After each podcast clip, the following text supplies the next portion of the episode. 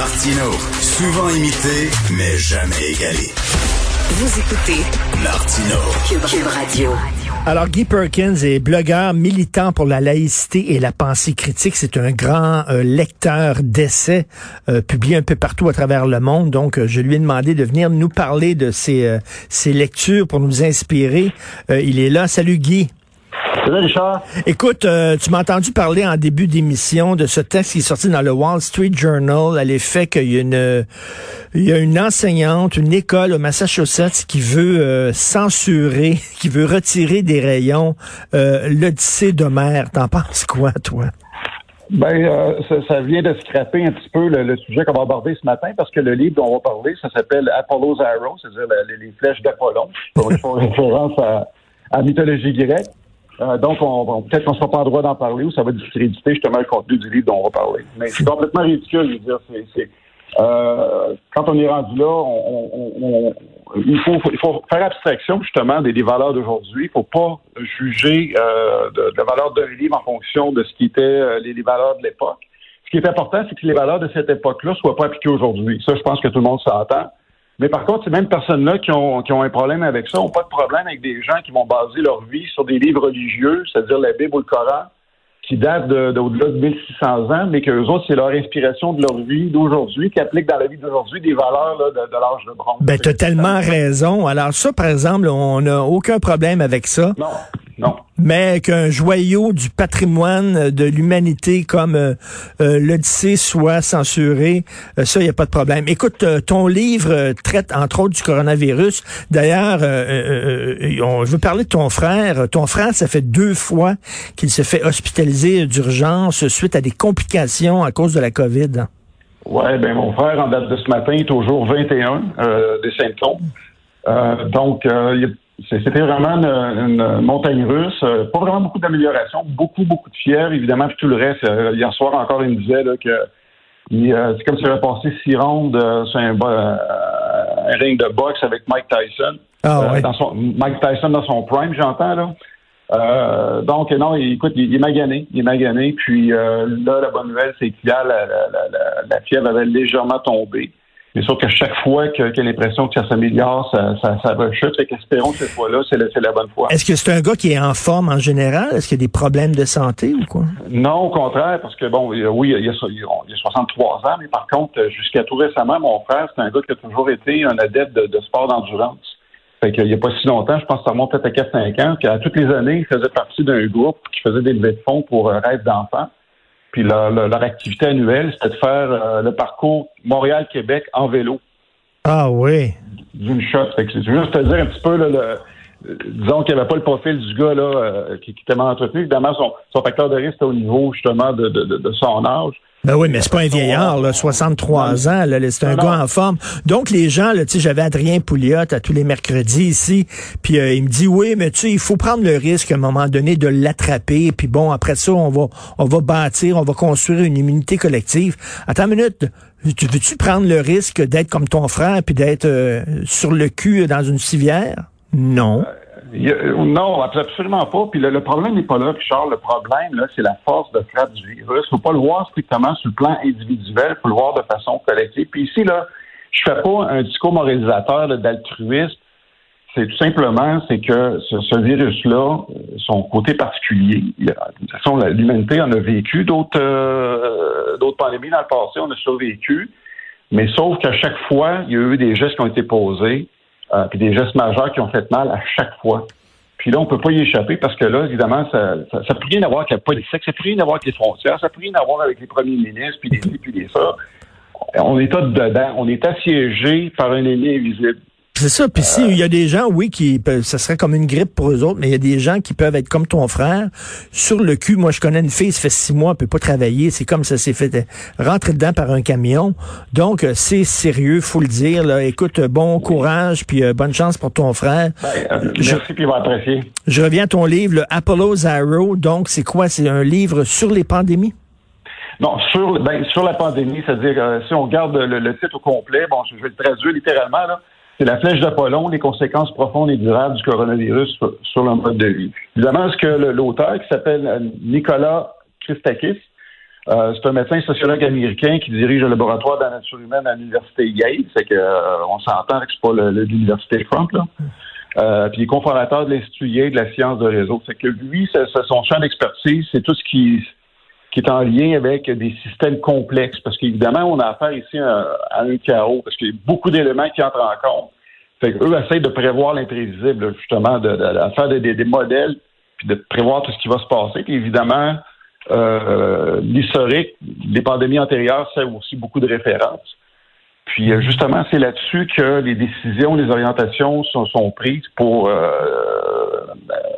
euh, mettre en place des, dispositions pour essayer de limiter les dégâts, parce que on peut pas penser qu'avec juste les, interventions non pharmaceutiques qui appellent, c'est-à-dire comme le port du masque, la distanciation, puis le, confinement, ça, ça ne peut pas éradiquer le virus.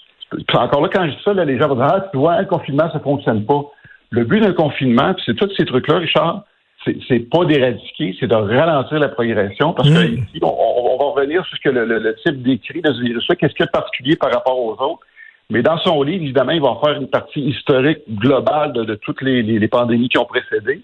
Et par la suite, évidemment, il va faire la chronologie de quasiment de jour en jour euh, la présente pandémie, qu'est-ce que puis évidemment décrire c'est quoi ce coronavirus-là, puis qu'est-ce qu'il fait, puis qu'est-ce qu'on doit prendre comme précaution. Puis là, évidemment, on, il, va faire le constat qu'évidemment que la plupart des gouvernements mondiaux se sont littéralement plantés. Ah oui? Euh, Pourquoi? Parce que justement, depuis décembre, la plupart des hauts placés gouvernementaux euh, savaient que ce qui était en Chine allait se transformer en pandémie mondiale.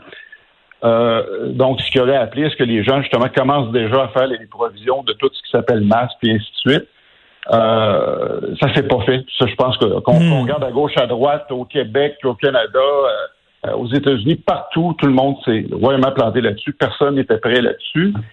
Parce que Guy, ça fait longtemps là, que les experts disent qu'il va y avoir une pandémie, ça s'en vient là, avec la déforestation, avec bon, on est de plus en plus en contact avec des, des microbes, des virus euh, euh, dont on était protégé avant, entre autres par les forêts, et tout ça, les jungles. Donc ça fait longtemps qu'on nous dit ça, mais on a, on a dormi sa switch. Ben, euh, humainement, on est tous comme ça, je pense, Richard. C'est qu'humainement, euh, on, est plus réactif que proactif. Mm. Euh, parce que assez d'avoir un gouvernement qui va justifier l'achat massif d'équipements, puis disait bon, on va, on, va mettre de l'argent là-dessus, mais juste au cas où. T'imagines justement ce que dit Adrien Pouliot puis toutes les libertariens de ce monde ont. Voyons. Puis, puis ils sont les premiers à chialer, dire ah, le gouvernement, c'est des, des pas bons. Tu sais, à un moment donné, là, c'est un catch-22 tout ça. Ben c'est ça, là. À un moment donné, en période t'as beau être libertarien contre l'État et tout ça, mais en période de pandémie comme là, comme là, on a besoin d'un État qui, qui est présent puis qui nous protège. Je veux, veux pas, ça n'a rien à voir avec euh, la politique puis l'idéologie. Puis même au-delà de ça, Richard, c'est chacun de nous autres. Encore là, je vais pas faire un discours moralisateur. Je me fais garocher ça. T'es moralisateur, puis en plus, un... là, on me dit, bon, tu te prétends être, mais ta religion, c'est la science. Hey, fuck, c'est quoi, là? tu sais, les, les faits, ça compte le problème avec ce virus-là, Richard, je pense que c'est important de l'adresser, c'est que, tu sais, des, pandémies, là, première des choses, des pandémies à l'échelle telle qu'on vit là actuellement, il y en a aux 50, entre 50 et 100 ans. souvent, on va penser évidemment à la pandémie de 1918, puis d'ailleurs, c'est un très bon point de référence. Il faut y penser à celle-là, mais on oublie la, grande dernière qui était celle de 1957. On en a parlé hier d'ailleurs, c'est-à-dire la, grippe de Hong Kong, qui avait quand même frappé fort. C'était la, dernière grande pandémie. Mais il y en a eu d'autres, parce qu'après ça, tu as des pandémies à peu près aux 10-20 ans. On en, a eu dans les 20 dernières années. Puis les gens, ben, quand on parle du SRAS, on pensait souvent au SRAS de 2004. 2004, évidemment, ce SRAS-là était considéré comme une pandémie. Mais là, les gens euh, ont pensé qu'on criait au loup parce que la grande différence entre le SRAS de 2004 et le SRAS de cette année, c'est que le SRAS de 2004, c'est que euh, le degré de propagation euh, apparaissait au même moment que les symptômes. Hmm. Parce que là, avec le coronavirus, le problème, c'est que tu deviens contagieux deux à quatre jours avant d'avoir des symptômes, puis là le problème. Ben oui, c'est ces quatre jours-là qui sont euh, extrêmement cruciaux. Je parlais cette semaine à un historien, un gars qui s'intéresse à l'histoire de la médecine, et il dit ce qui est le plus difficile, c'est de changer les comportements des gens. C'est sur des générations. Ça a pris des générations avant que les gens aient le réflexe de mettre leur ceinture de sécurité ou alors de pas conduire en état d'ébriété. C'est très difficile de changer les comportements des gens. Puis là, on demande à cette pandémie-là de changer nos comportements très rapidement, de pas voir nos proches, de pas voir notre famille, tout ça. Est-ce que ton auteur parle de ça, justement, cette difficulté-là? Absolument. D'ailleurs, euh, une des conséquences, parce que lui, ce qu'il dit, c'est qu'il y a beaucoup de, de, de choses qu'on fait actuellement qu'on ne fera plus dans le futur. Évidemment, il, en, il en parle de certaines de ces conséquences-là. Mais la référence qu'il fait justement par rapport à ça, c'est besoin que tu en parles, c'est qu'en 1918, il faut se rappeler que euh, le fait de cracher, ça faisait partie des coutumes. Cracher, c'est aujourd'hui, tu voir quelqu'un cracher. C'est rare. Écoute, hey, what the fuck? Ben oui. Mais à l'époque, cracher, écoute, tu avais dans les endroits publics, tu avais des crachoirs parce que c'était de coutume de, de, cracher, puis même cracher dans la rue. Mais après ça, bien évidemment, euh, une des mesures qui avait été imposée aux gens en 1918, c'est Hey, arrêtez de cracher. Mais ça, ça prend du temps là, avant d'entrer dans les mœurs. Qu'est-ce qu'il dit qu'on. C'est quoi les comme comportement qu'on ne pourra plus faire selon lui? Ben, plus faire, c'est qu'il il se pose la question de savoir est-ce que la poignée de main va, va survivre? Hum, très bonne idée. Le bisou, c'est joue? Bisou, c'est joue, c'est tous ces, ces rapprochements-là. Est-ce que, est -ce que, ça va survivre? Et après ça, ben, si on, si on parle juste au niveau du travail, euh, ça a forcé des choses qui faudrait qui s'installer peut-être plus à long terme, mais comme exemple le télétravail, ce qui était comme inconsidérable euh, là, deux ans, aujourd'hui, oups, ça, ça commence à faire du sens. Il y a des choses de même qui, qui vont se transformer, euh, qui vont rester.